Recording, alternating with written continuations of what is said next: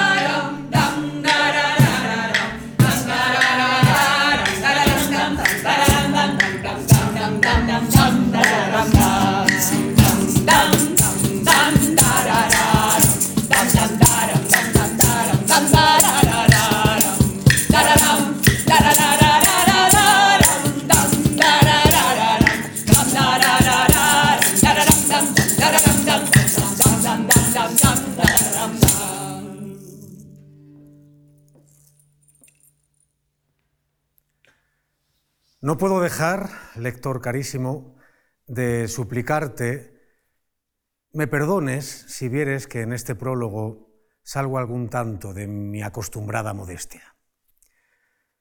Los días pasados me hallé en una conversación de amigos donde se trató de comedias y de las cosas a ellas concernientes. De tal manera las utilizaron y atildaron que a mi parecer vinieron a quedar en punto de toda perfección. Tratóse también de quién fue el primero que en España las sacó de mantillas y las puso en toldo y las vistió de gala y apariencia. Yo, como el más viejo que allí estaba, dije que me acordaba de haber visto representar al gran Lope de Rueda, varón insigne en la representación y en el entendimiento. Fue natural de Sevilla, de oficio batioja, que quiere decir de los que hacen panes de oro. Fue admirable en la poesía pastoril. Y en este modo, ni entonces ni después acá, ninguno le ha llevado ventaja. Y aunque por ser muchacho yo entonces no podía hacer juicio firme de la bondad de sus versos, por algunos que me quedaron en la memoria, vistos agora, en la edad madura que tengo, hallo ser verdad lo que he dicho y si no fuera por no salir del propósito de este prólogo, pusiera aquí algunos que acreditaran esta verdad. En el tiempo de este célebre español, todos los aparatos de un autor de comedias se encerraban en un costal y se cifraban en cuatro pellicos blancos guarnecidos de guadamecí dorado y cuatro barbas y cabelleras y cuatro callados, poco más o menos. Las comedias eran unos coloquios, como églogas entre dos o tres pastores y alguna pastora. Aderezábanlas y dilatábanlas con dos o tres entremeses, ya de negra, ya de rufián, ya de bobo y ya de vizcaíno. De todas estas cuatro figuras y otras muchas, hacía el tal Lope con la mayor excelencia que pudiera imaginarse. No había en aquel tiempo tramoyas, ni desafíos de moros y cristianos a pie ni a caballo. No había figura que saliese o que pareciese salir del centro de la tierra por lo hueco del teatro, al cual componían con cuatro bancos en cuadro y cuatro o seis tablas encima, con que levantaba del suelo cuatro palmos. Ni menos bajaban del cielo nubes con ángeles o con almas.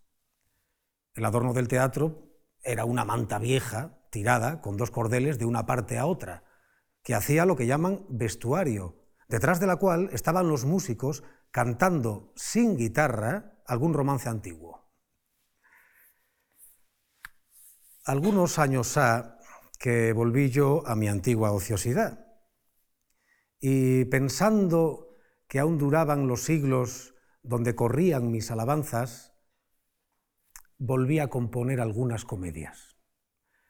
Pero no hallé pájaros en los nidos de antaño. Quiero decir, que no hallé autor que me las pidiese, puesto que sabían que las tenía. Y así las arrinconé en un cofre y las consagré y las condené al perpetuo silencio.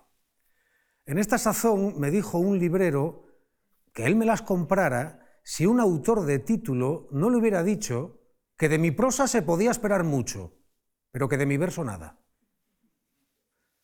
Si va a decir la verdad, cierto que me dio pesadumbre el oírlo. Y dije para mí, o yo me he mudado en otro, o los tiempos se han mejorado mucho. Sucediendo siempre al revés, pues siempre se alaban los tiempos pasados. Torné a pasar los ojos por mis comedias y por algunos entremeses míos que con ellas estaban arrinconados, y vi no ser tan malas ni tan malos que no mereciesen salir de las tinieblas del ingenio de aquel autor a la luz de otros autores menos escrupulosos y más entendidos. Aburríme y vendíselas al tal autor, que las ha puesto en la estampa, como aquí te las ofrece. Él me las pagó razonablemente. Yo cogí mi dinero con suavidad, sin tener cuenta de dimes ni diretes con recitantes. Querría que fuesen las mejores del mundo, o al menos razonables. Tú lo verás, lector carísimo. Y si hallares que tienen alguna cosa buena, entopando con aquel mi maldiciente autor, dile que se enmiende, pues yo no ofendo a nadie, y que advierta que no tienen necedades patentes y descubiertas, y que el verso es el mismo que piden las comedias, que ha de ser de los tres estilos el ínfimo, y que el lenguaje de los entremeses es propio de las figuras que en ellos se introducen. Y con esto, Dios te dé salud y a mí paciencia.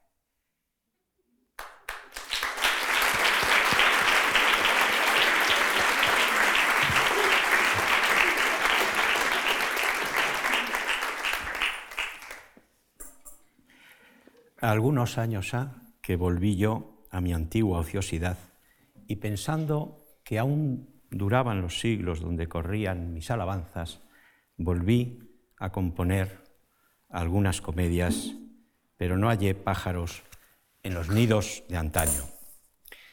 Señoras y señores, no sé si como a mí, a ustedes les conmueven estas palabras escritas por Cervantes poco antes de morir. Puesto ya el pie en el estribo, el autor nos deja un magnífico testamento, testamento literario, testamento teatral. Es un hombre que efectivamente ha fracasado en el teatro y es esa una espina que él tiene clavada y bien clavada. Lo ha dicho, de su prosa se podía esperar mucho, pero del verso nada. Y así era. En Cervantes había triunfado como novelista, había eh, al menos escrito dos obras absolutamente rompedoras, las novelas ejemplares y El Quijote, que enseguida se había difundido internacionalmente. Había llegado incluso al Reino Unido y entonces no estaba en el Brexit. Shakespeare leyó la primera parte del Quijote y tanto le gustó que incluso llegó a adaptar un episodio, la historia intercalada de Cardenio, para el teatro. De modo que Shakespeare leyó a Cervantes, Cervantes no leyó a Shakespeare. Y aquí tenemos una especie de mini historia del teatro, la que nos ha contado en la magnífica interpretación Ernesto Arias de la figura de Cervantes. Un Cervantes que nos habla de cuándo se inoculó en él el veneno del teatro. Eso que llama Rodolphe Sirera el veneno del teatro. Y el veneno del teatro se le inoculó cuando más efecto pudo hacerle. Es decir, cuando era un crío.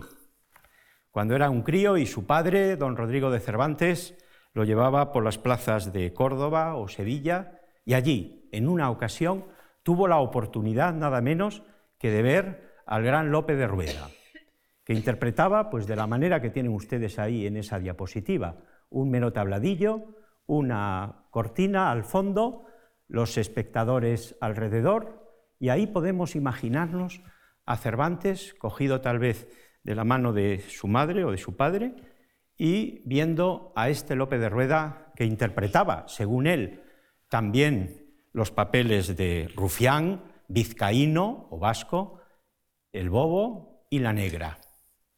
Son de esas cuatro figuras, tres se le van a quedar ya para siempre, porque en sus entremeses va a dedicarles al menos uno o más a ellos, el vizcaíno fingido, el rufián viudo. Los bobos aparecen a discreción por todas partes, puesto que se trata de hacer con ellos una demostración crítica de la España de su tiempo. Y ahora, antes de morir, sin embargo, Cervantes se quita esa espina que tiene clavada, editando un libro que lleva el título, tan matemático, de ocho comedias y ocho entremeses. No quiere decir que Cervantes hubiera escrito solo esas piezas, pero son esas las que él escoge. Tiene un gran interés por estrenarlas, por representarlas, no puede. Ya para entonces, como él nos dice, se ha, eh, ha tomado eh, la monarquía cómica Lope de Vega, al que llama él el monstruo de naturaleza.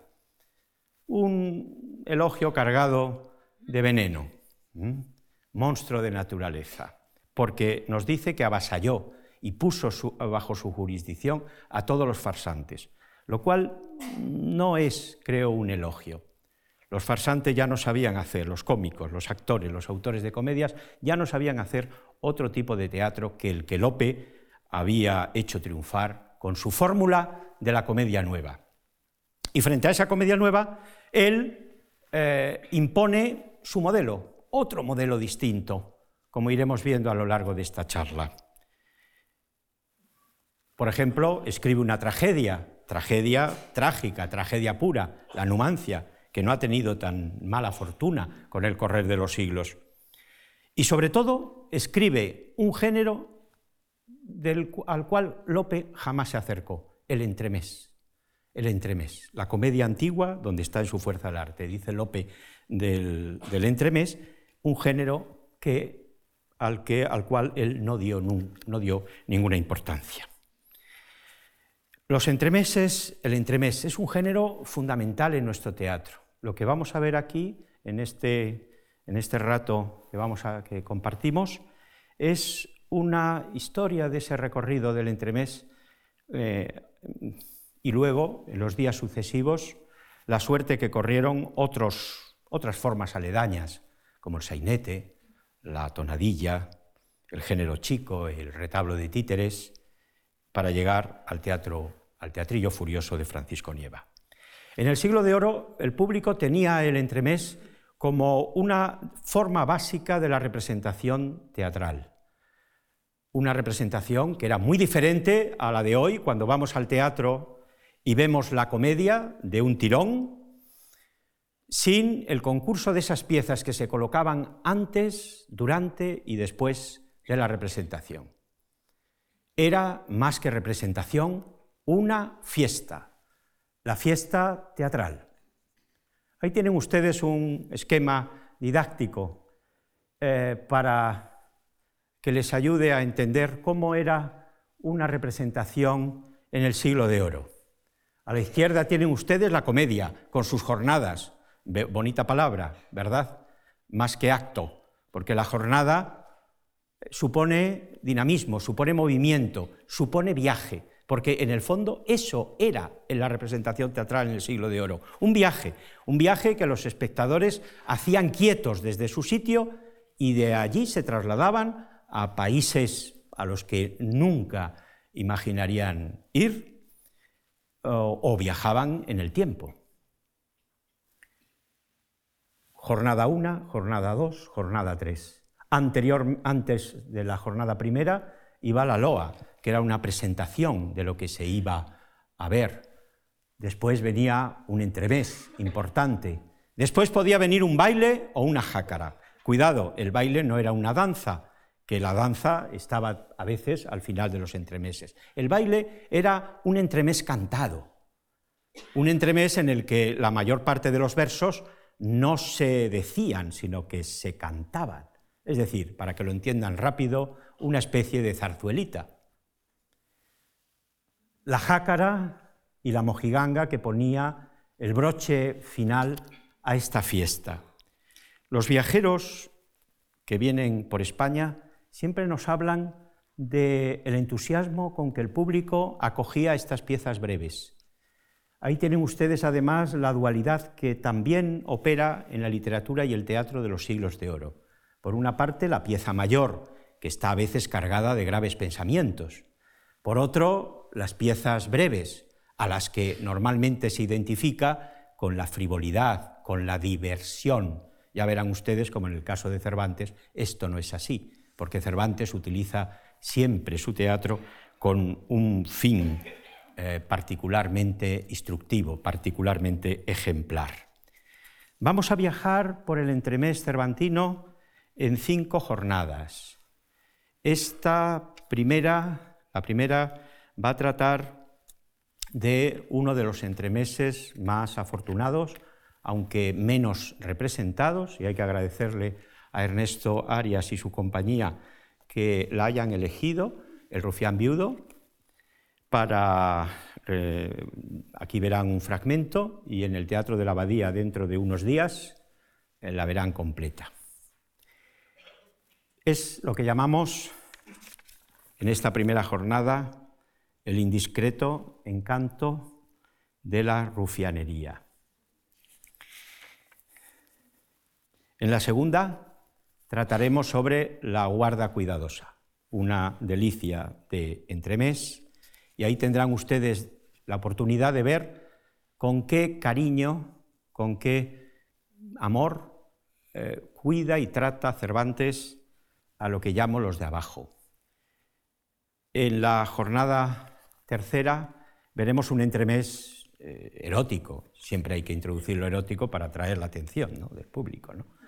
Y en este caso eh, es El viejo celoso, el que culmina la serie de los ocho. Y ahí utilizaremos, verán ustedes a qué da lugar una de esas que llamaba Valle Inclán donosas burlas de cornudos. Eh, veremos después el entremés de los entremeses. Ese entremés que yo siempre digo que con la vida es sueño forman las dos grandes, las dos obras maestras del teatro español de los siglos de oro y es un teatro donde abundan las obras maestras. Pero particularmente me quedo con esas dos. Con la vida es sueño por la carga filosófica tan profunda que emite esa obra que constantemente nos emociona por más veces que la hayamos visto, con un deje, desde luego, pesimista, eh, trágico, y el retablo de las maravillas, que es la crítica política más dura que se haya hecho de la España profunda, el retablo de las maravillas. Eso yo lo, eh, en este caso haremos una especie de, para que ustedes lo vean, del retablo de la estulticia humana, pues es al final lo que dramatiza ahí Cervantes. Y finalmente traeremos cerca de nosotros a Cervantes para ver cómo uno de los grandes lectores y mejores directores que ha tenido nuestro teatro del siglo de oro, Federico García Lorca, los adaptó para la barraca. Y todo esto, mis palabras eh, torpes, que espero no sean aburridas, irán entreveradas con estos maravillosos actores que están ahora aquí encima del escenario. Y bueno, empezamos con la jornada primera, el indiscreto encanto de la rufianería. Una de las formas más importantes de la fiesta teatral era la jácara, jácara, palabra bonita. Jácara venía de jaque, y que era un jaque. Un jaque era un chulo, un proxeneta, alguien que vivía, que vivía de las mujeres. Eh, eh, jaque era una palabra que estaba adoptada del juego del ajedrez, eh, porque estos jaques tenían siempre un aire retador, un aire de jaque mate. Eh. Eran descendientes de el rufián.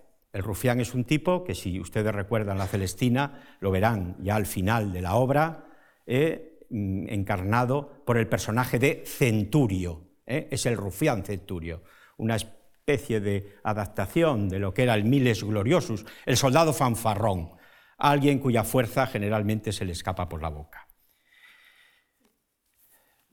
La Celestina tiene mucha importancia, claro, porque es nuestra primera obra dramática en la que también se le da una gran importancia a ese mundo marginal, a, a esas figuras, esos personajes que parecen querer reivindicar su derecho a vivir en el teatro.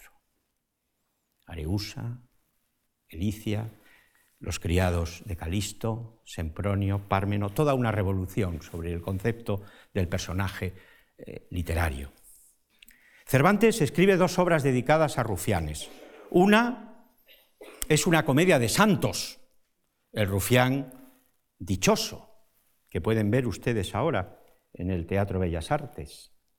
No se suele representar mucho esta comedia de santos, que trata siempre de dramatizar esa oposición siempre tan, tan, tan clara entre el suelo y el cielo, entre la realidad y el mundo ideal. Cielo y suelo, porque es un rufián que se convierte en santo. Del suelo, de lo más material, a lo más espiritual. Y después el rufián viudo, ya el título nos lo dice todo, qué mayor desgracia para un rufián, para alguien que vive de las mujeres, que se le muera su, eh, su medio de vida, ¿no? Quien le ingresaba los maravedíes o los escudos en casa. El rufián viudo. Verán ustedes un paseo por el AMPA, muy brevemente, en el cuadro que se ha elegido para ejemplificar este género, este entremés ajacarado. Este, esta jácara que se dice que el inventor de ella fue Quevedo. ¿eh? De la jácara la inventó Quevedo. También, curiosamente, Quevedo, cuando eh, es encarcelado por la epístola satírica y censoria dirigida al conde duque de Olivares, ya saben que ya mayor, mm, va, lo encarcelan en la cárcel de San Marcos de León y allí pasando frío, pasando privaciones, escribe jácaras, que es un género alegre, ¿no? La literatura utilizada como manera de subsistencia, de pervivencia. Verán cómo se menciona en esta jácara que en este entremés, donde abundan las palabras, los llamados germanismos, el léxico de Germanía. Germanía no tiene nada que ver con, Alemania. Germanía es una palabra que viene de el valenciano germá, hermano, porque hermanos, cofrades del AMPA se consideran los delincuentes, los ladrones, los pícaros y también, por supuesto, los rufianes. Los rufianes viven de las prostitutas, que no se llaman así, se llaman daifas o marcas, porque llevan una marca en la cara. Eh, se dice de ellos también que eh, bueno, son perseguidos por la gura. La gura es la policía, es como decir hoy la pasma. La trena es un germanismo que queda en la actualidad, la trena, la cárcel. ¿no? Muchas de las palabras de la Germanía eh, quedan para, para, el lenguaje de, hoy, el, habla marginal. Y verán cómo se menciona al jaque de los jaques, una especie de jaque mítico, el escarramán, que se va, a resucitar en el tablado gracias a Cervantes. A mí me llama mucho la atención, mm, eh, sigan bien el texto, que este escarramán diga que ha sido cautivo de los turcos, que lo apresaron. Y ahí algo, algo podríamos decir que se ve de ese Cervantes que estuvo cinco años cautivo en Argel, una especie de Cervantes en la visión, diríamos, más grotesca. Compañía.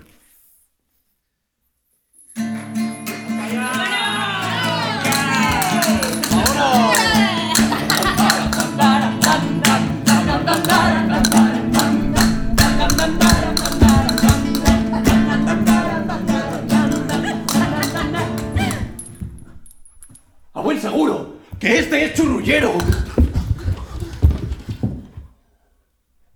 Jesús. ¿Es visión esta? ¿Qué es esto? ¿No es este? ¿Escarramán? ¿Escarramán? Él es, sin duda. Escarramán del alma.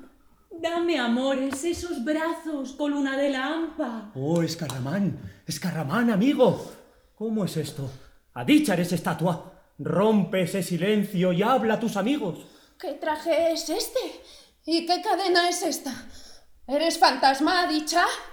Yo te toco y eres de carne y hueso. Él es, amiga. No lo puede negar, aunque más calle. Yo soy Escarramán.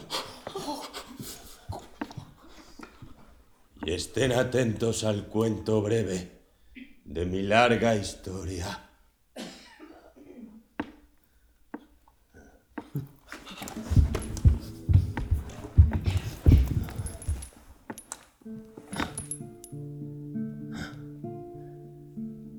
Dio la galera al traste en berbería, donde la furia de un juez me puso por espalder de la siniestra banda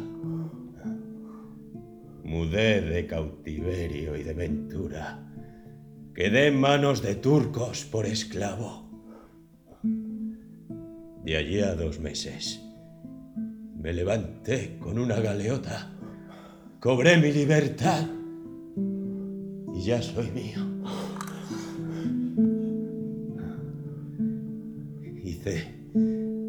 Voto y promesa invulnerable de no mudar de ropa ni de carga hasta colgarla de los muros santos de una devota ermita que en mi tierra llaman de San Millán de la Cogolla.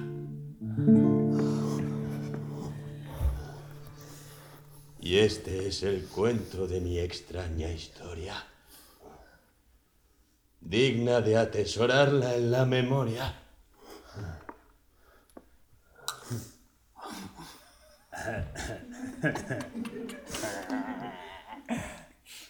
La Méndez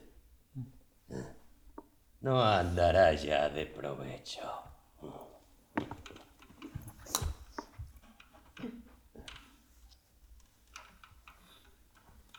¿Vive?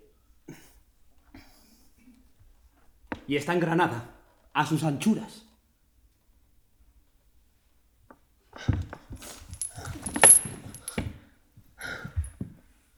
Allí le duele al pobre todavía.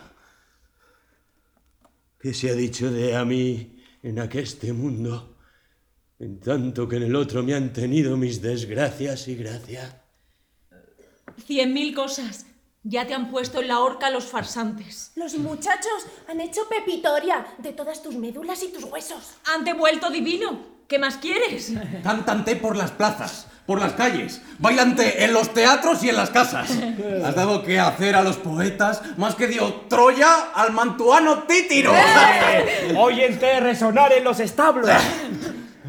Las pregonas te alaban en el río. Los mozos de caballos te almohazan. Túndete el tundidor con sus tijeras. Muy más que el potro rucio, eres famoso. Han llegado a las Indias tus palmeos. En Roma se han sentido tus desgracias. Y han te dado botines sin el número. Tenga yo fama y háganme pedazos. De Éfeso el templo, abrazaré por ella.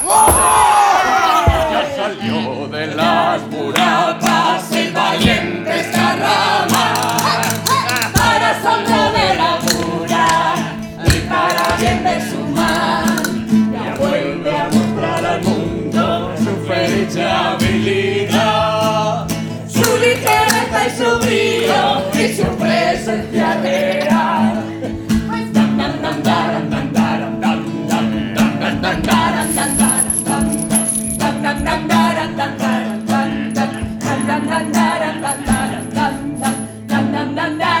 dum dum dum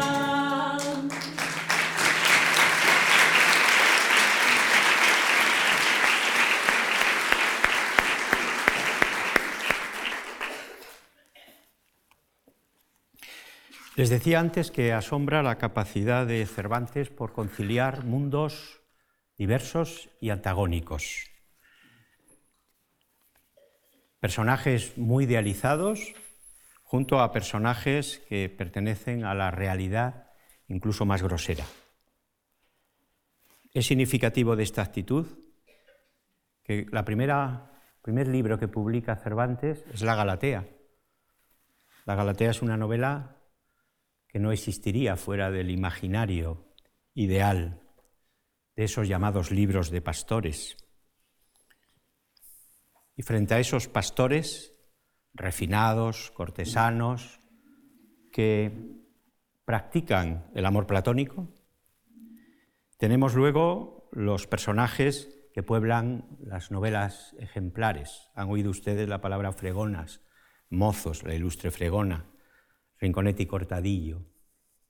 El mismo año en que publica Cervantes la Galatea, estrena en el Corral del Príncipe La Numancia, que es también como tragedia una obra idealista.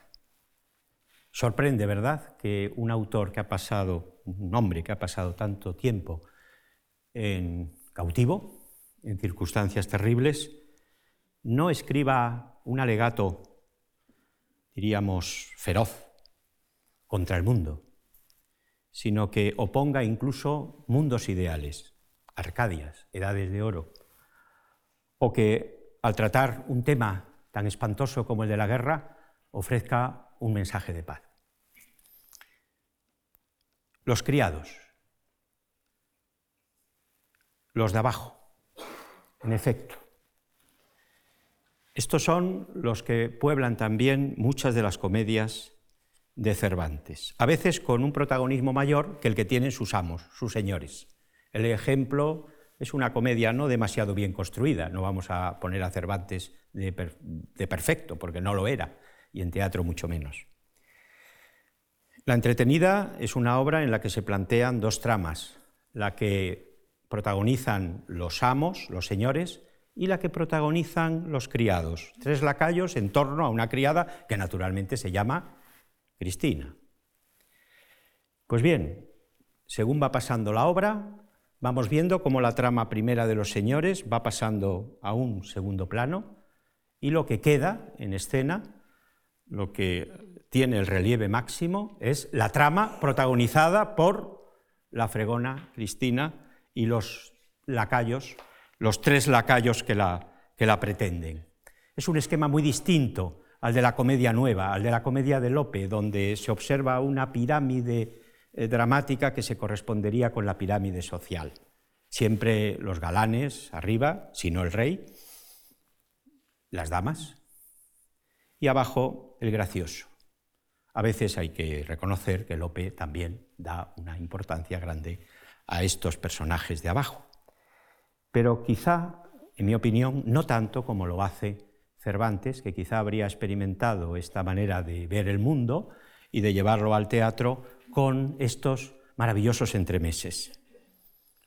Para el entremés que vamos a ver, el fragmento, la guarda cuidadosa, han de situarse ustedes en eso que se llama el barrio de las letras, en la calle Cervantes, esquina a la calle León, antes, llamaba, eh, antes llamada calle de Francos.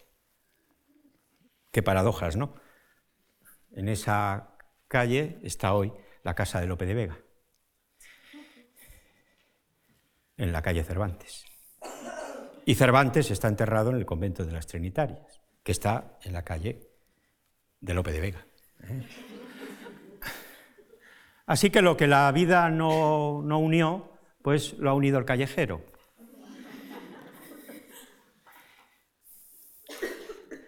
Ahí puede ver en esa, en esa calle, en ese barrio, pues hay que imaginarse esta escena.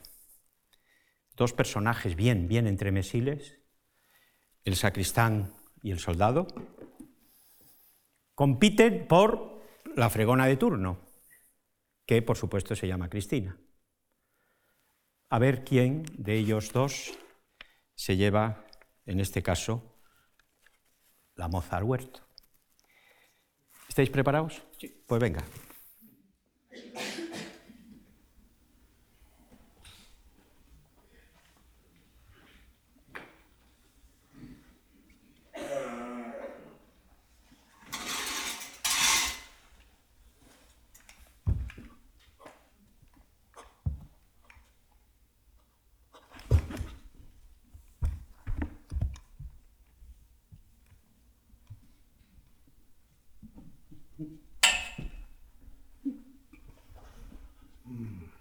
¿Qué me quieres, sombra vana? No soy sombra vana, sino cuerpo macizo. Pues con todo eso, por la fuerza de mi desgracia, te conjuro que me digas quién eres y qué es lo que buscas por esta calle. A eso te respondo por la fuerza de mi dicha, que soy Lorenzo Pasillas, sota sacristán de esta parroquia, y busco en esta calle lo que hallo, y tú buscas y no hallas. ¿Buscas por ventura Cristinica? ¿La fregona de esta calle? Tú dixisti. Pues ven acá, sota sacristán de Satanás. Pues voy allá, caballo de Ginebra. Bueno, sota y caballo. Ya no falta sino el rey para tomar las manos. ¡Ven acá! Digo otra vez. ¿Y tú no sabes, pasillas, qué pasado te vea yo con un chuzo que Cristinica es prenda mía? Y tú no sabes, pulpo vestido, que esa prenda la tengo yo rematada, que está por sus cabales y por mía. Vive Dios que te dé mil cuchilladas y que te haga la cabeza pedazo. Con las que le cuelgan de esas calzas y con los de ese vestido, se podrá entretener sin que se meta con los de mi cabeza. ¡Ah!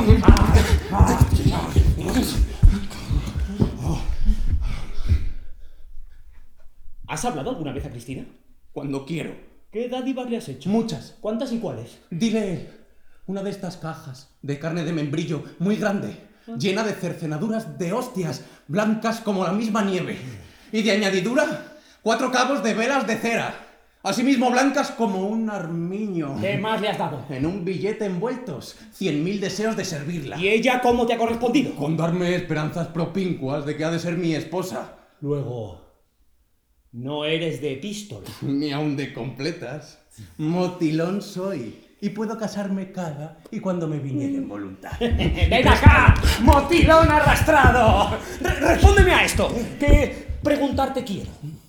Si esta muchacha ha correspondido tan altamente, lo cual yo no creo, a la miseria de tus dádivas, ¿cómo corresponderá a la grandeza de las mías? Que el otro día le envié un billete amoroso escrito por lo menos en un revés de un memorial que di a su majestad, significándole mis servicios y mis Necesidades presentes. Eh, que no cae en mengua el soldado que dice que es pobre, el cual memorial salió decretado y remitido al limosnero mayor, y sin atender a que sin duda alguna me podía valer cuatro o seis reales, con liberalidad increíble y con desenfado notable, escribí en el revés del, como he dicho, mi billete. Y sé que de mis manos pecadoras llegó a las suyas casi santas. ¿Hasle enviado otra cosa? Suspiros, lágrimas, sollozos, parasismos, desmayos, con toda la caterva de las demostraciones necesarias que, para descubrir su pasión, los buenos enamorados usan y deben de usar en todo tiempo y sazón. ¿Hasle dado alguna música concertada? La de mis lamentos y congojas. La de mis ansias y pesadumbres. Pues a mí me ha acontecido dársela con mis campanas a cada paso. Y tanto que tengo enfadada a toda la vecindad por el continuo ruido que con ellas hago, solo por darle contento. Y porque sepa que estoy en la torre, ofreciéndome a su servicio. Y aunque haya de tocar a muerto, repico a vísperas solenes. En eso me llevas ventaja, porque yo no tengo que tocar, ni cosa que lo valga. ¿Y, y de qué manera ha correspondido Cristina a la infinidad de tantos servicios? ¿Cómo le has hecho? Con no verme, con no hablarme, con maldecirme cuando me encuentra por la calle, con derramar sobre mí la lavaza cuando jabona y el agua de fregar cuando friega. Y esto es cada día, porque todos los días estoy en esta calle y a su puerta, porque soy su guarda cuidadosa. Soy, en fin, el perro del hortelano, etc. Yo no la gozo, ni ha de gozarla ninguno mientras yo viviere. Por eso váyase de aquí, el señor Sota Sacristán, que por haber tenido y tener respeto a las órdenes que tiene, no le tengo ya rompidos los cascos. ¿A rompérmelos como están rotos esos vestidos? Bien rotos estuvieran. No, el hábito no hacia el monje, que, que tanta honra tiene un soldado roto a causa de la guerra como la tiene un colegial con el manto hecho añicos, porque en él se muestra la antigüedad de sus estudios. ¡Y váyase! ¡Que haré lo que dicho tengo! ¿Es porque me ve sin armas? Pues espérese aquí, señor guarda cuidadosa, y verá quién es calleja. ¿Qué puede ser? ¡Un pasillas! Ahora lo veredes, dijo Agrajes.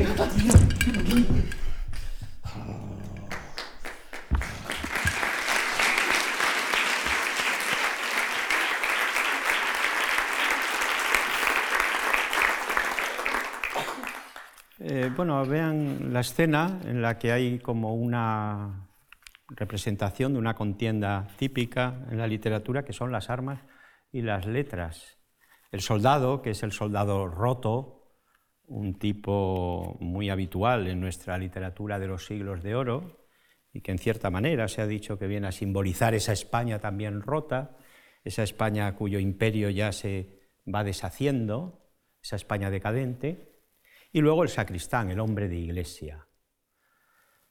Dos de los tipos entremesiles más eh, constantes, más permanentes, sobre todo el sacristán. El sacristán es un personaje de iglesia, pero como no está ordenado, la censura permite que eh, intervenga en los entremeses, porque como tal el concilio de Trento lo prohibió. Prohibió la aparición de curas y frailes en escena, porque anteriormente siempre protagonizaban este tipo de burlas en torno a, como en este caso, una historia de amor o de pretensión de una moza. Es un debate antiguo. El debate entre el clérigo y el soldado, entre el estudiante, siempre se lleva el amante perfecto, eh, el que se lleva la gloria siempre es el clérigo.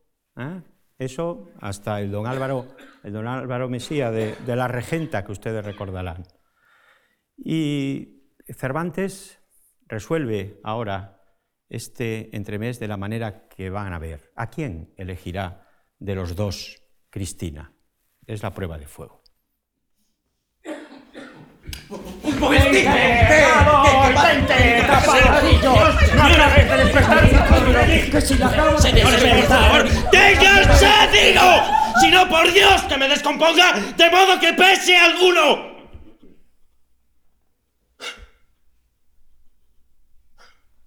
¿Tienes deseo de casarte, Cristinica? Sí tengo. Pues escoge de estos dos que se te ofrecen el que más te agradare. Que tengo vergüenza. No la tengas, porque el comer y el casar ha de ser a gusto propio y no a voluntad ajena. Vuesas mercedes que me han criado me darán marido como me convenga. Aunque todavía quisiera escoger. Niña, échame el ojo. Mira mi garbo. Soldado soy. Castellano pienso ser. Brío tengo de corazón. Soy el más galán hombre del mundo. Y por el hilo de este vestidillo podrás sacar el ovillo de mi gentileza. Cristina, yo soy músico, aunque de campanas. Para adornar una tumba y colgar una iglesia para fiestas solemnes, ningún sacristán me puede llevar ventaja. Y estos oficios bien los puedo ejercitar casado y ganar de comer como un príncipe. Ahora bien, muchacha, escoge de los dos el que te agrade, que yo gusto de ello. Y con esto pondrás paz entre dos tan fuertes competidores. Yo me allano. Y yo me rindo.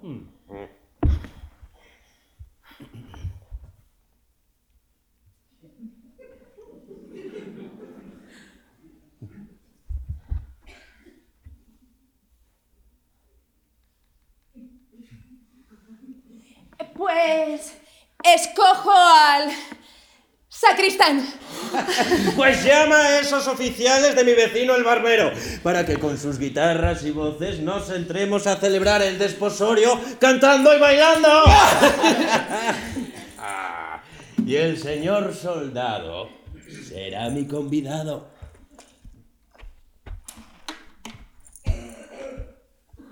Acepto que donde hay fuerza de hecho, se pierde cualquier derecho. Este será el estribillo de nuestra letra. Que donde hay fuerza de hecho se pierde cualquier derecho. Que donde hay fuerza de hecho se pierde cualquier derecho. Que donde hay fuerza de hecho se pierde cualquier derecho. Que donde hay fuerza de hecho se pierde cualquier derecho.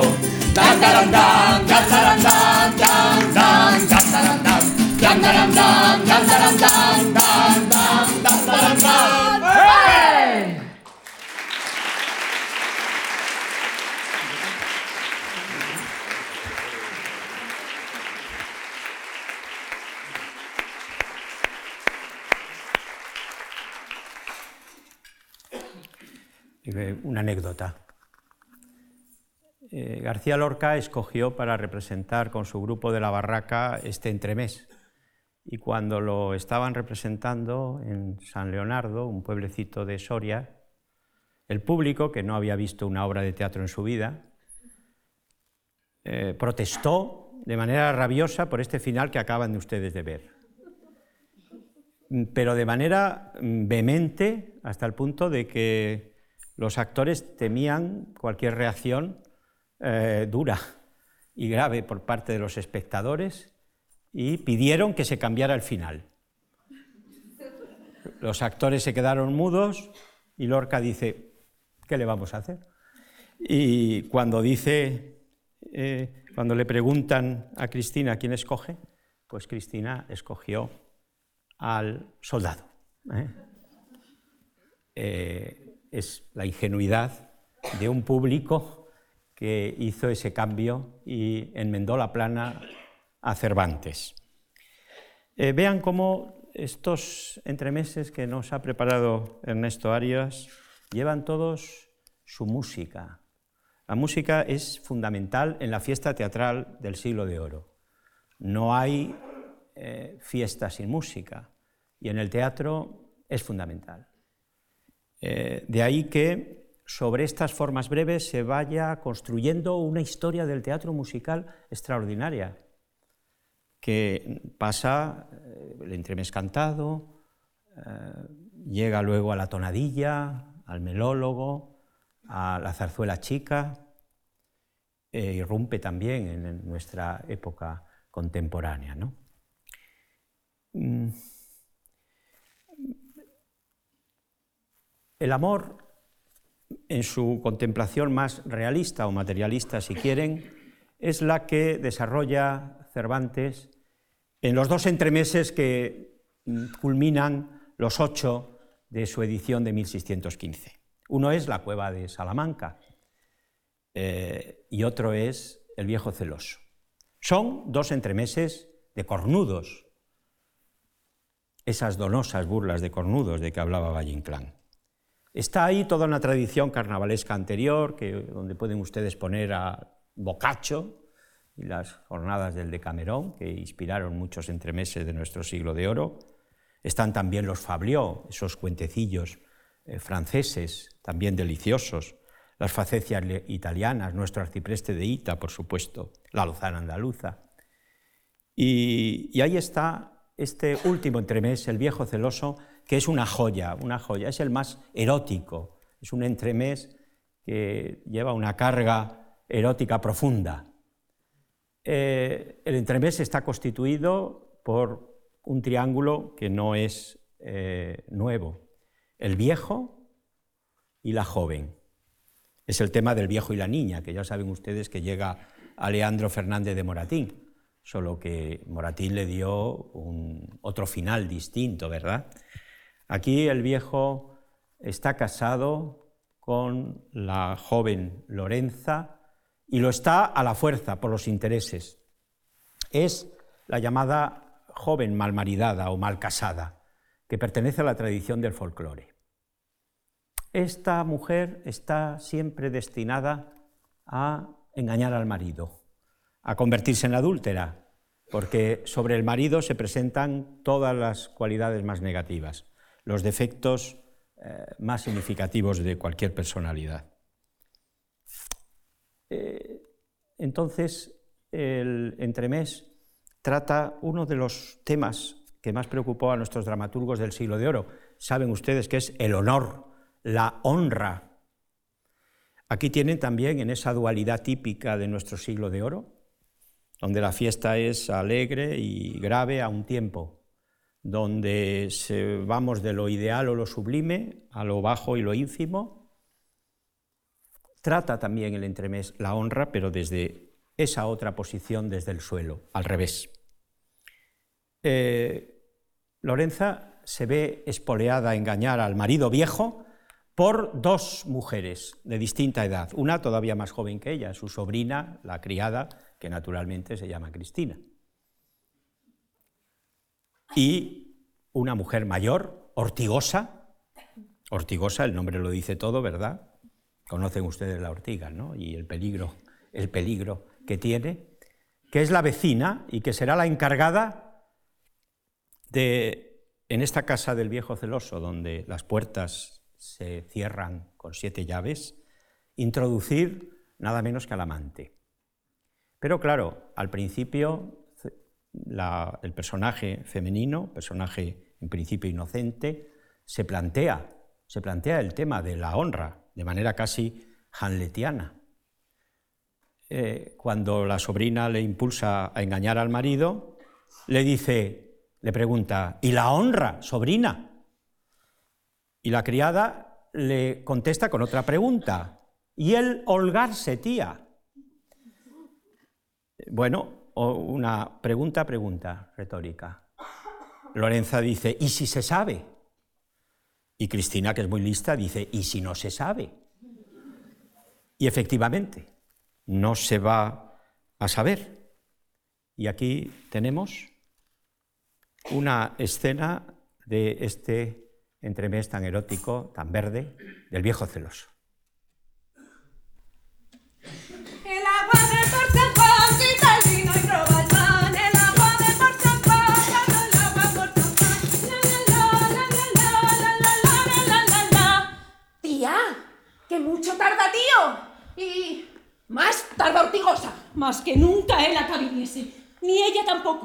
Porque él me enfada.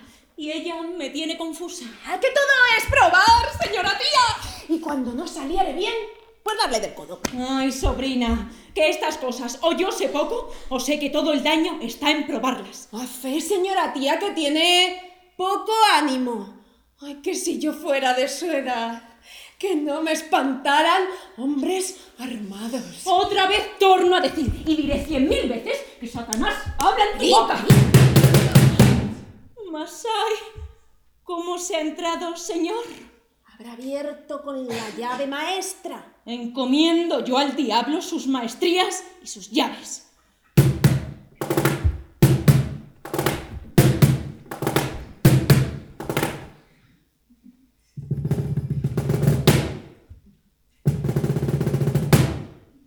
¿Con quién hablabades, doña Lorenza? ¿Con Cristinica hablaba? Miradlo bien, doña Lorenza. Eh, Digo que hablaba con Cristinica. ¿Con quién había de hablar?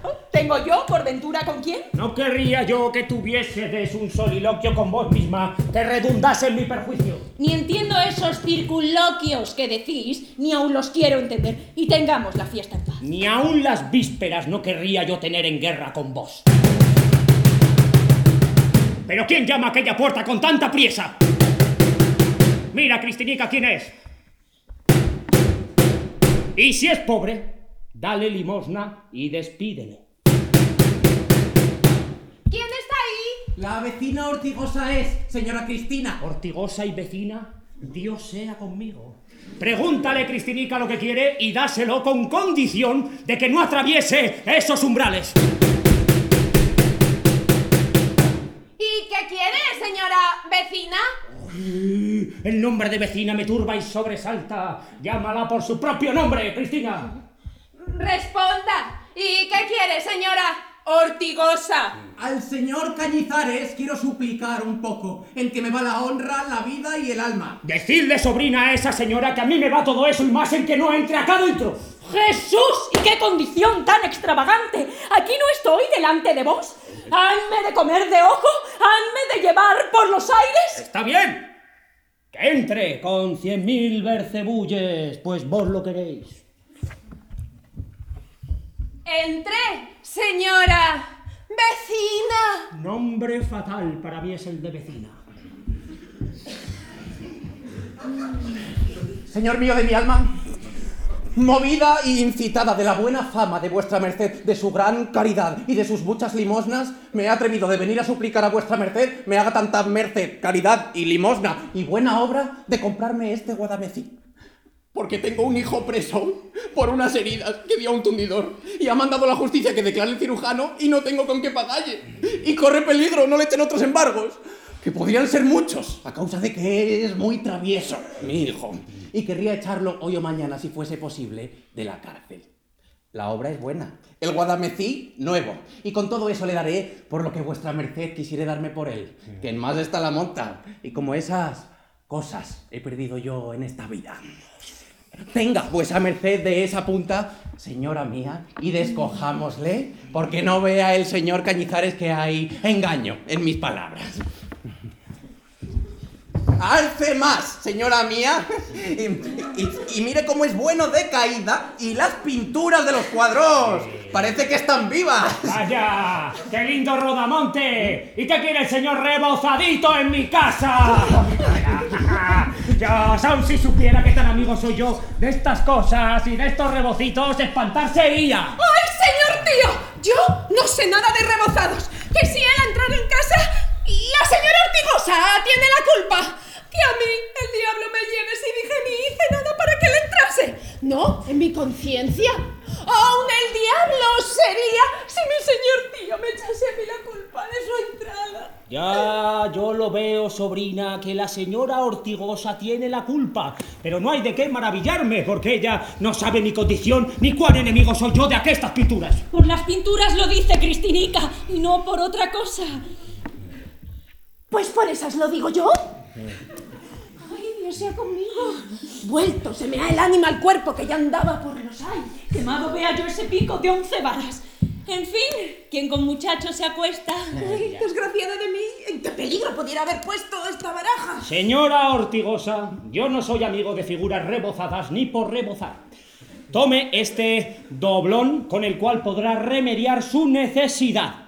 Y váyase de mi casa lo más presto que pudiere, y ha de ser luego. No, no, llévese su guadamecín. Viva vuestra merced más años que Matute, el de Jerusalén.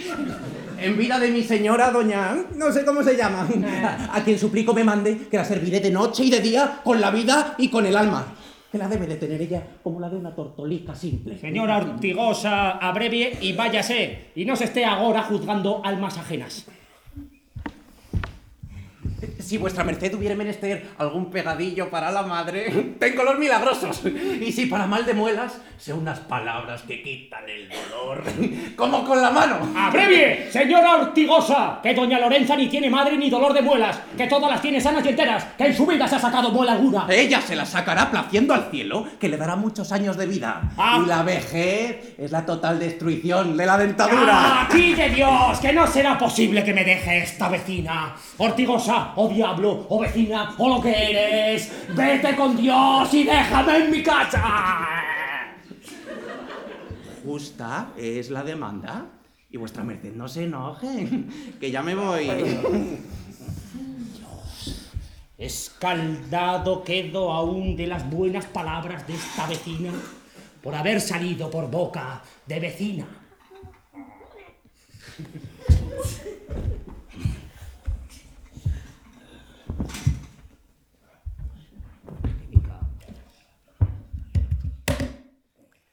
El universo femenino de Cervantes es particularmente notable. La mujer siempre tiene un papel muy destacado. Basta comparar los entremeses u otras obras de don Francisco de Quevedo, por ejemplo, siempre tan misógino, con la mirada condescendiente y amable con que contempla siempre Cervantes eh, a la mujer. En este caso es un tipo que estaba muy arraigado en nuestro folclore, en nuestra lírica tradicional. Era el tipo de la mal casada, o todavía más, una palabra más bonita, la mal maridada, que aparece efectivamente en los villancicos de nuestro cancionero medieval. Y es una figura que, por una parte, es trágica, porque está cautiva de un matrimonio impuesto a la fuerza, generalmente por sus padres o sus hermanos. Y por otro lado es cómico porque saca ella toda su inteligencia, todo su arsenal de astucias y picardías para finalmente conseguir que, eh, procurarse el placer que no le puede procurar el viejo. Han oído ustedes algunas palabras, algunas expresiones que han perdido ya el sentido fuertemente picante que tenían en su tiempo. Eh, mal de madre o mal de muelas, Cualquiera diría que el, del mal de muela se puede extraer un gran placer. Pues así era, así era. Y lo suministraba además otro de los personajes que aparece en los entremeses de Cervantes, en este caso la cueva de Salamanca, que es el barbero, encargado de sacar las muelas. Pero ahí donde sacar las muelas, sustituyanlo ustedes por un verbo que no quiero mencionar. La mal casada, la mal maridada, este, este, este tipo realmente notable, que llega también a la comedia. Lope escribirá una comedia sobre ella, La Bella Malmaridada, pero diríamos que en su aspecto más idealizado. Aquí tenemos eh, una obra que, como van a ver ahora por el cierre, concluye de un determinado modo, muy distinto al que ocurre en las tragedias de honra, donde la mujer a veces es víctima sangrienta de los celos del marido, de la violencia del marido. Eh, aquí hay otro final y este es el, el, que, el que nos van ahora a representar nuestros cómicos.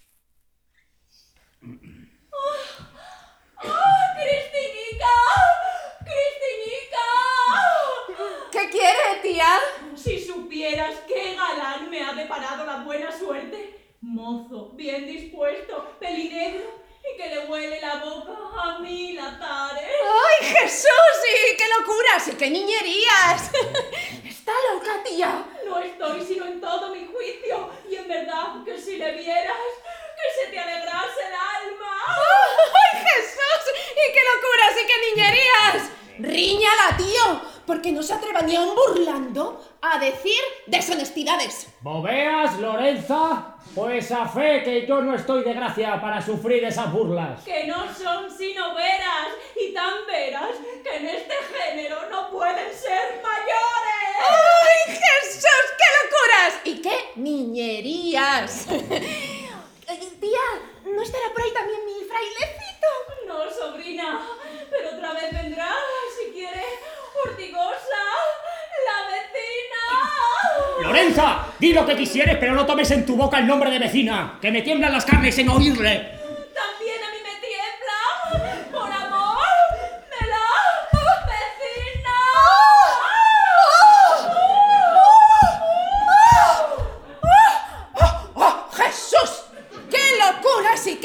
Niñerías!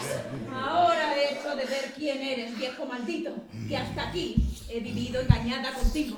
¡Ay, riñala, tío! ¡Riñala, tío, que, que- que se desvergüenza mucho! Grabar quiero a un galán las pocas barbas que tiene con una vacía llena de agua de ángeles, porque su rostro es mm, como el de un ángel pintado. ¡Ay, qué Jesús! ¡Qué locuras! ¡Ay, qué niñerías! ¡Despedácela! Tío, No la despedazaré yo a ella, sino a la puerta que la encubre. ¿No hay de qué? Vela aquí abierta. Entra y verás cómo es verdad cuanto te he dicho. Aunque sé que te burlas, sí entraré para desenojarte.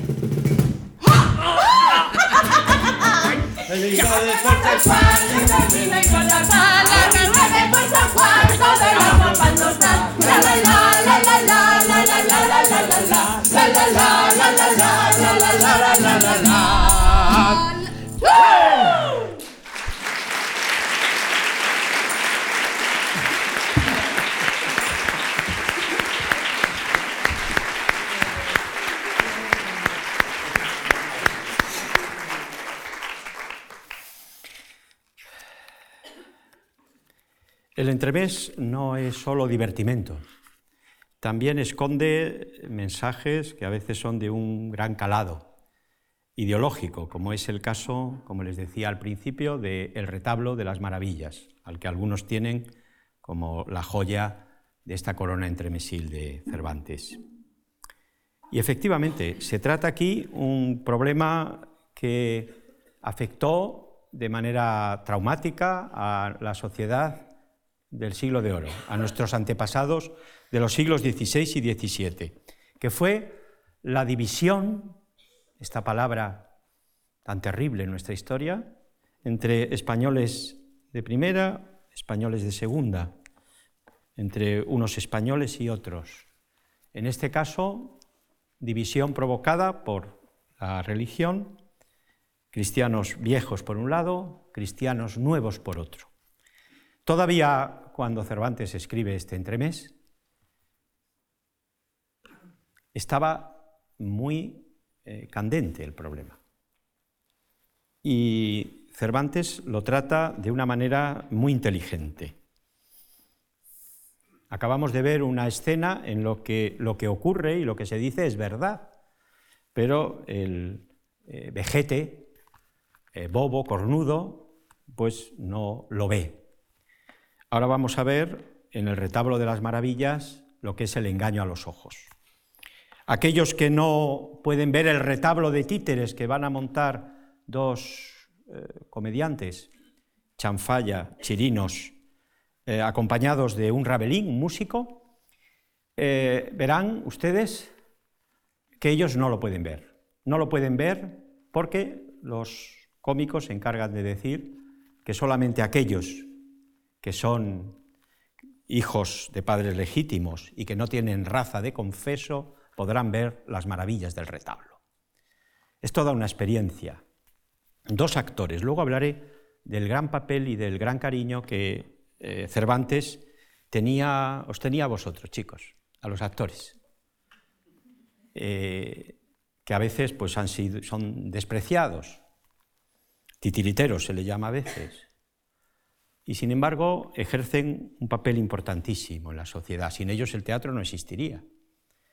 podrá no haber texto, podrá no haber escritor, eh, podrá no haber ni siquiera director, perdona Ernesto. Pero sin los actores, sin el actor, es imposible la representación teatral. El actor y naturalmente ustedes, los espectadores. Aquí es muy interesante el experimento. Ustedes van a observar ahora el retablo de las maravillas de Cervantes y ustedes van a ser espectadores de los espectadores que a su vez ven el retablo de los títeres que no se ven eh, de la obra de Cervantes. Teatro dentro del teatro, perspectivismo. Esto, este juego tan maravilloso que Cervantes, eh, con el que Cervantes eh, diseña en realidad el Quijote. Y realmente, como verán, la fábula tiene su moraleja, claro, tiene su moraleja. La palabra no me parece inadecuada, eh, frente a un uso quizá que se le ha dado demasiado superficial. Hay todo un trasfondo ético en este retablo de las maravillas. Hay un ejemplo, es un exemplum, como en los cuentos medievales. Y no sabemos lo que los espectadores de la época, en el caso de que esta obra se hubiera representado, eh, dirían. Así es que ahora nos tenemos que situar en un pueblo de eso que se llama la España profunda, la España rural, eh, con unos alcaldes, gobernadores, regidores, escribanos, que están muy satisfechos de ser ignorantes, no saber leer, no saber escribir, pero que eso es al mismo tiempo una garantía de su condición de cristianos viejos. La de cristianos nuevos será más peligrosa. Los judíos, por ejemplo, o los descendientes de ellos, los judeoconversos, eh, vivían sobre todo en las ciudades y tenían, como ustedes saben, oficios liberales. Y todos sabían leer. El no saber leer, por lo tanto, era una garantía de, eh, en este caso, de cristiano viejo. Vamos a ver el comienzo del retablo con la llegada de estos cómicos que forman lo que diría Agustín de Rojas en ese maravilloso libro sobre los actores, que es El viaje entretenido, eh, una gangarilla, son tres, Chanfalla, Chirinos y el músico Rabelín. Cuando queráis. No se te pasen de la memoria, Chirinos, mis advertimientos, principalmente los que te he dado para este nuevo embuste, que ha de salir tan a la luz como el pasado del llovista. Chanfalla, ilustre, lo que en mí fuere, tenlo como de molde, que tanta memoria tengo como entendimiento, a quien se junta una voluntad de acertar a satisfacerte que excede a las demás potencias. Pero dime, ¿de qué te sirve este rabelín que hemos tomado?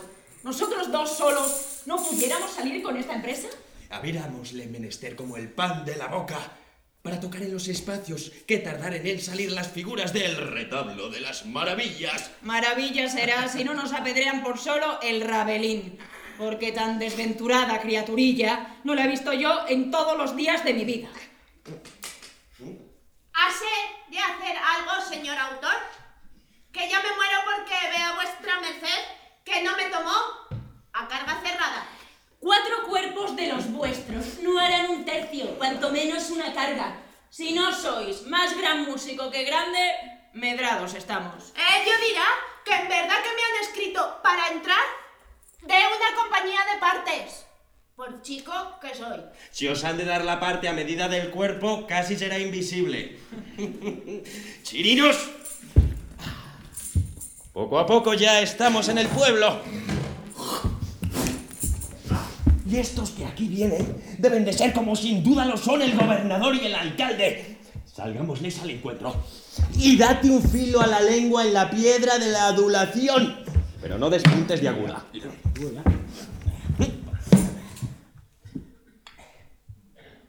¡Ea! Y ¡Eh! beso las manos de vuestras mercedes. ¿Cuál de vuestras mercedes es el gobernador de este pueblo? Yo soy el gobernador. ¿Qué es lo que queréis, buen hombre? A tener yo dos onzas de entendimiento, hubiera echado de ver que esta peripatética y anchurosa presencia no podía ser de otro que del grandísimo gobernador de este honrado pueblo, que de haberlo sido de las algarrobillas, lo deseche usted. En vida de la señora y de los señoritos, si es que el señor gobernador los tiene. si es que no, no, no es casado el señor gobernador. Para cuando lo sea, ¿eh? Que no se perderá nada. Y bien, ¿qué es lo que queréis, hombre honrado? Honrados, días viva vuestra merced, que así nos honra. En fin, la encinada bellotas, el pero peras, la parra uvas y el honrado honra sin poder hacer otra cosa. Sentencia ciceronianca, sin quitar ni poner ni un punto. Ciceroniana, quiso decir el señor Juan Castrado. Sí, siempre quiero decir lo que es mejor, sino que las más veces no acierto. En fin. Buen hombre, ¿qué queréis? Yo, señores míos, soy Montiel, el que trae el retablo de las maravillas. Hanme enviado llamar de la corte porque no hay autor de comedias en ellas y perecen los hospitales y con mi ida se remediará todo. ¿Y qué quiere decir retablo de las maravillas? Por las maravillosas cosas que en él se enseñan y muestran, viene a ser llamado retablo de las maravillas. El cual fabricó y compuso el sabio Tontonelo debajo de tales paralelos, cumbres, astros y estrellas, con tales puntos, caracteres y observaciones, que ninguno puede ver las cosas que en él se muestran, que tenga alguna raza de confeso, o no sea habido de sus padres de legítimo matrimonio. Y el que fuere contagiado de alguna de estas tan dos usadas enfermedades, despídase de ver las cosas jamás vistas ni oídas de mi retablo. Ahora he hecho de ver que cada día se ven en el mundo cosas nuevas. ¿Y qué? ¿Se llamaba Tontonelo, el sabio que el retablo compuso? Tontonelo se llamaba, nacido en la ciudad de Tontonela, hombre de quien hay fama que le llega la barba a la cintura. Por la mayor parte de los hombres de largas barbas son sabiondos. Señor regidor Juan Castrado, yo determino, debajo de su buen parecer, que esta noche se despose la señora Teresa Castrada, su hija, de quien yo soy padrino. Y en regocijo de la fiesta, quiero que el señor Montiel muestre en vuestra casa su retablo.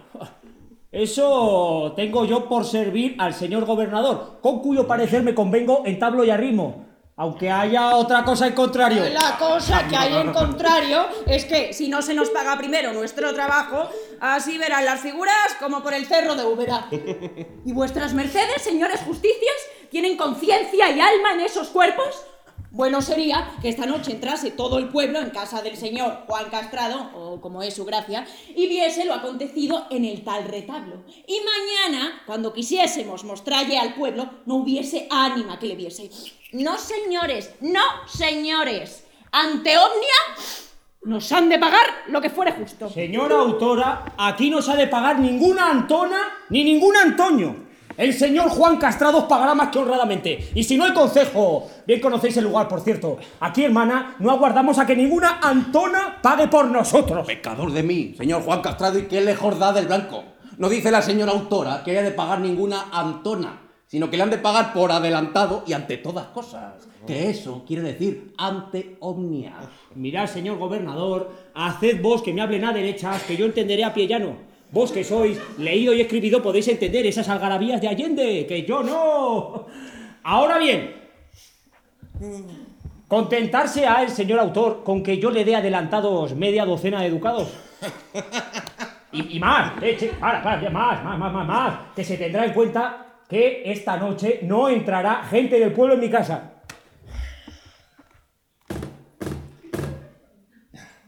Soy contento porque yo me fío de la diligencia de vuesa merced y de su buen término. Pues véngase conmigo.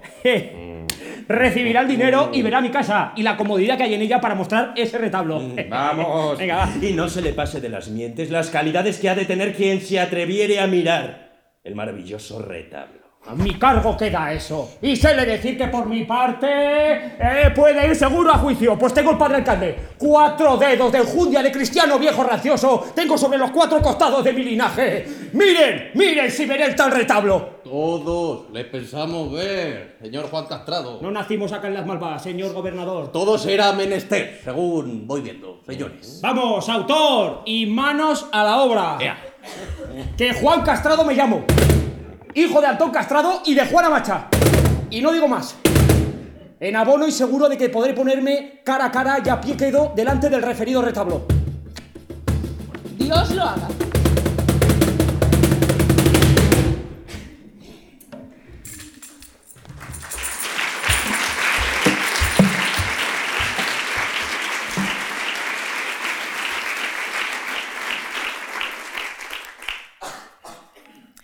Les decía antes el cariño con que Cervantes contempla siempre el mundo del teatro, como un medio de revelar la verdad.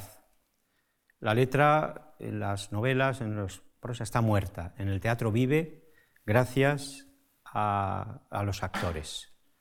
Es eso que llama José Luis Gómez la palabra en acción. Eh, la palabra, la palabra que incita, que provoca y que hace reflexionar.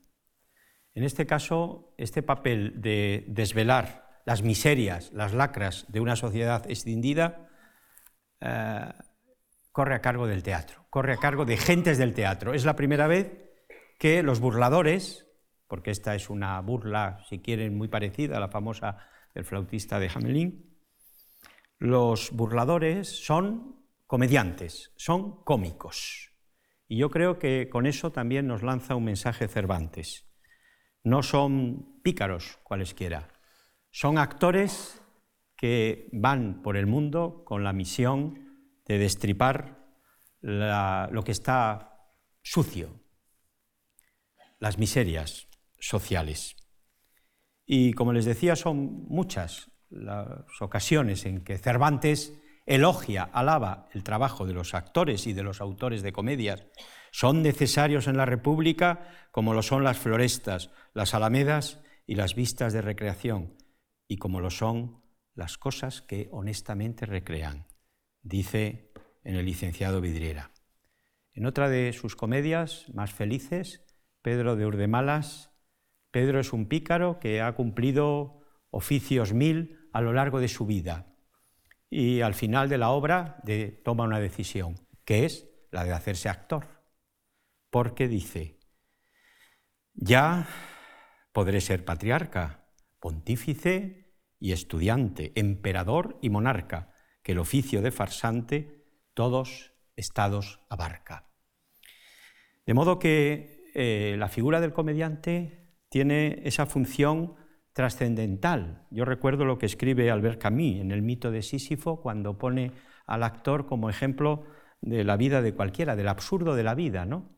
En la hora y media que dura el espectáculo, el actor tiene que cumplir la vida que una persona normal cumple en 50, 60, 70, 80 más años. ¿no? Y en esa vida y en ese oficio del actor, Camus, como les decía, eh, ejemplifica el absurdo de la vida, que ya saben que para Camus no es un absurdo que nos lleve a la nada, a lo, lo contrario, nos lleva a la creencia en que a pesar de todo la vida merece la pena ser vivida. Y vamos a ver ahora a estos, a estos bobos, esta colección de bobos, estos estultos que recuerdan los locos de la nave de los locos. Está aquí muy presente también uno de los libros que sin duda para Cervantes más le marcó, que es el elogio de la locura, la Stultitia Laus, la alabanza de la estulticia de Erasmo eh, de Rotterdam. Cervantes casi podría considerarse como el último erasmista. Ya ven cómo se las dan estos pueblerinos, cuyos nombres ya delatan su condición, esa nobleza de la que presumen, pues se limita a estos apellidos que, como ustedes saben, son famosos en la historia. Juan Castrado, hijo naturalmente de Antón Castrado y Juana Macho. Benito Repollo y naturalmente Teresa Repolla el gobernador Gomecillos y Juana Castrada. ¿no? Con estos bobos compone este retablo de la estulticia humana Cervantes, cuyo final vamos a ver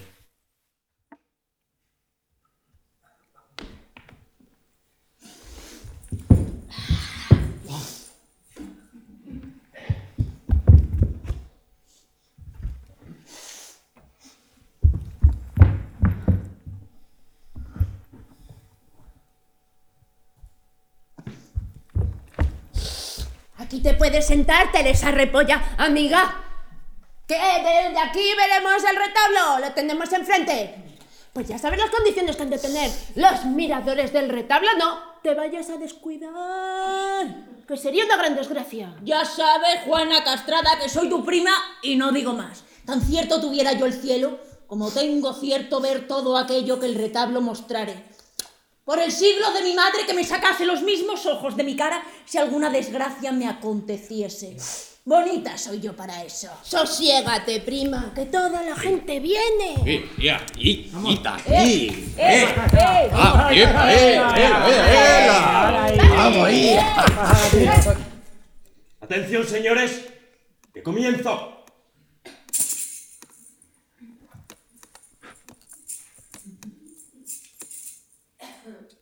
O tú, quien quiera que fuiste, que construiste este retablo que alcanzó renombre de las maravillas.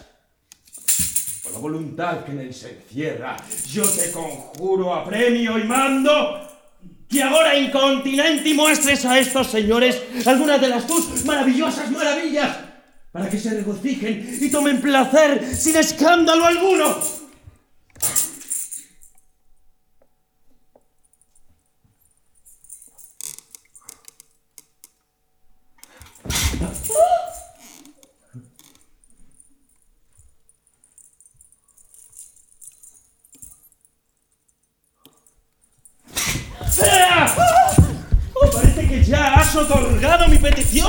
Pues por aquella parte aparece la figura del valentísimo Sansón, abrazado con las columnas del templo para derriballe y tomar venganza de sus enemigos. Detente, valeroso hombre, detente por la gracia de Dios Padre. No hagas tal desaguisado y hagas tortilla tanta con tan noble gente que aquí se ha juntado. ¡Téngase, señor Sansón! ¡Téngase, cuerpo de tal conmigo! Bueno sería que en lugar de habernos venido aquí a holgar, quedásemos aquí hechos plasta.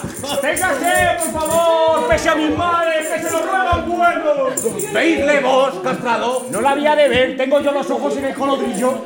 Milagroso caso es este. Pues así veo yo a Sansón ahora como el gran turco. Y en verdad que me tengo por legítimo y cristiano viejo. ¡Ya! ¡Guárdate, hombre!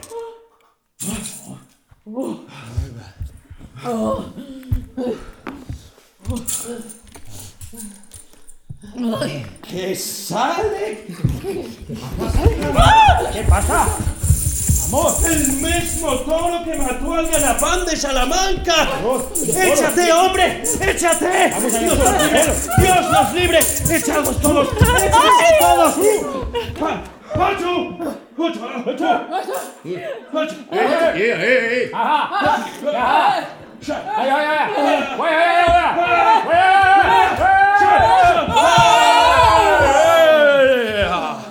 ¡Diablo! ¡Lleva mi cuerpo el torillo! Sus partes tiene de osco y de bragado. Si no me tiendo, me lleva de vuelo. Señor autor, haga, si puede, que no salgan figuras que nos alboroten. ¿eh? Sí. Y, y- y no lo digo, no, no lo digo por mí, lo digo por las muchachas, ¿vale? Que no les ha quedado ni una gota de sangre en el cuerpo de la ferocidad del toro. ¿Cómo? Padre, yo no pienso volver en mí en tres días. Madre Ella me vi en sus cuernos. Los tiene agudos, como una lesna. Si no fueras tú mi hija y no lo vieras. Basta, que todos ven lo que yo no veo. Pero al fin habré de decir que lo veo por la negra honrilla.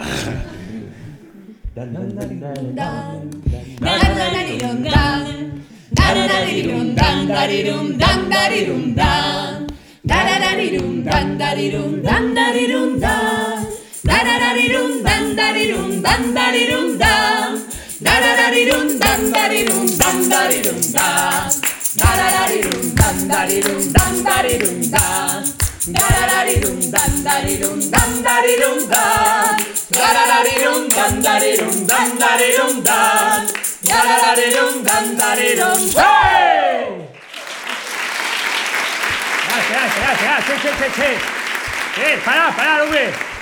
Mirad qué bonito. ¿Eh? Pero, pero, ¿Vosotros lo veis? Yo sí. Sí, no fueras tú mi hija y no lo vieras.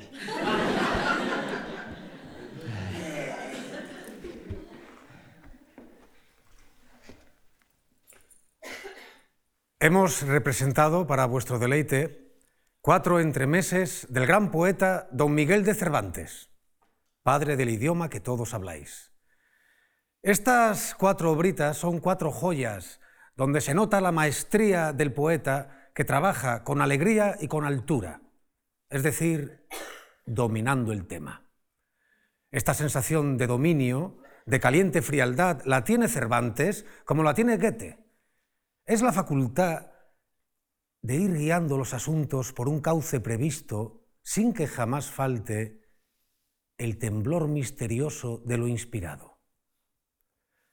Alameda plateada con estilo personal, donde el poeta permite que entre un viento de no se sabe dónde.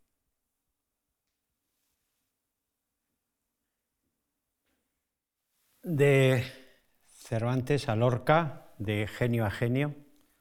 A Ernesto no le ha dado tiempo a afeitarse la barba para parecerse más a Lorca, pero lo damos, lo damos por bueno. Eh, Lorca es uno de los grandes lectores, para mí es el primer gran lector de nuestro teatro clásico, el primero que lo reivindica, el primero que sabe sacar partido por ellos de la mejor manera posible, poniéndose al frente de un carro de la farándula en los años 30. Y frente a lo que podría haber hecho otro autor, que es representar con esos estudiantes sus propias obras, él no. Él adopta una posición más generosa, una actitud más eh, generosa.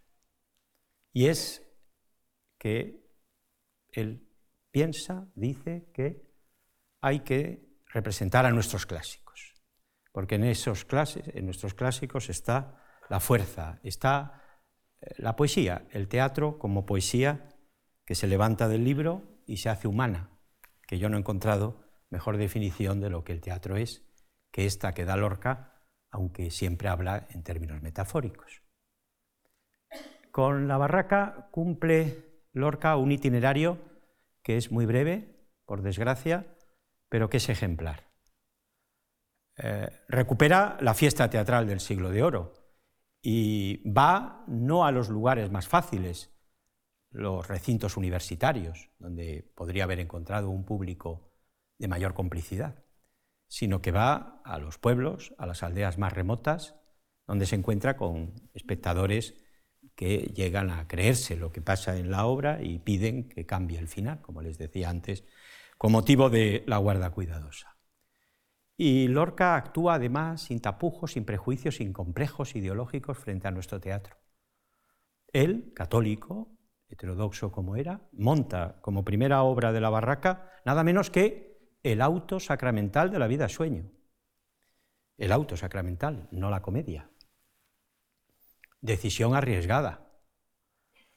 Las izquierdas le reprocharon que como un teatro financiado por el gobierno laico o laicista de la Segunda República, escogía una obra católica como es el auto sacramental de la, vida sueño.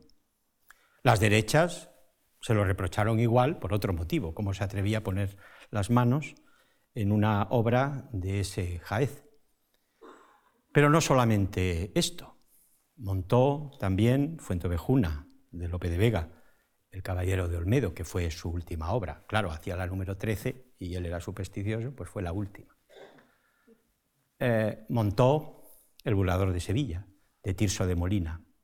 Y en ese elenco ejemplar de obras de nuestro teatro clásico, no podía faltar Cervantes. Y así eh, programa efectivamente los entremeses de Cervantes porque él quería recuperar esa dualidad también manejada por nuestros clásicos de pasar de lo cómico a lo trágico, del suelo al cielo.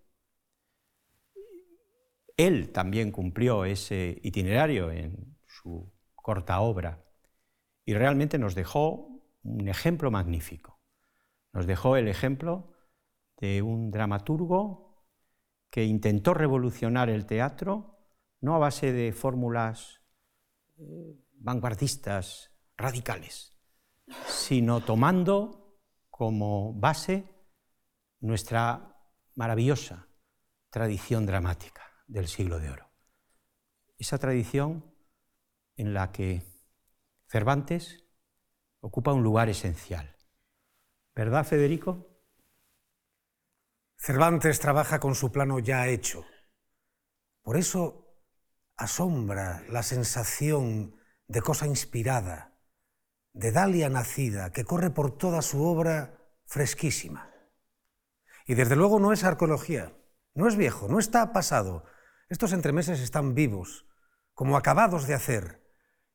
Y yo he visto su efecto siempre despierto en los públicos de aldeas y ciudades, donde nació la escena y las normas con las que vive y vivirá. Trama y lenguaje de farsa humana eterna con los mismos perfiles inalterables en autores posteriores, ya se llamen Molière o Pirandello. Muchas gracias.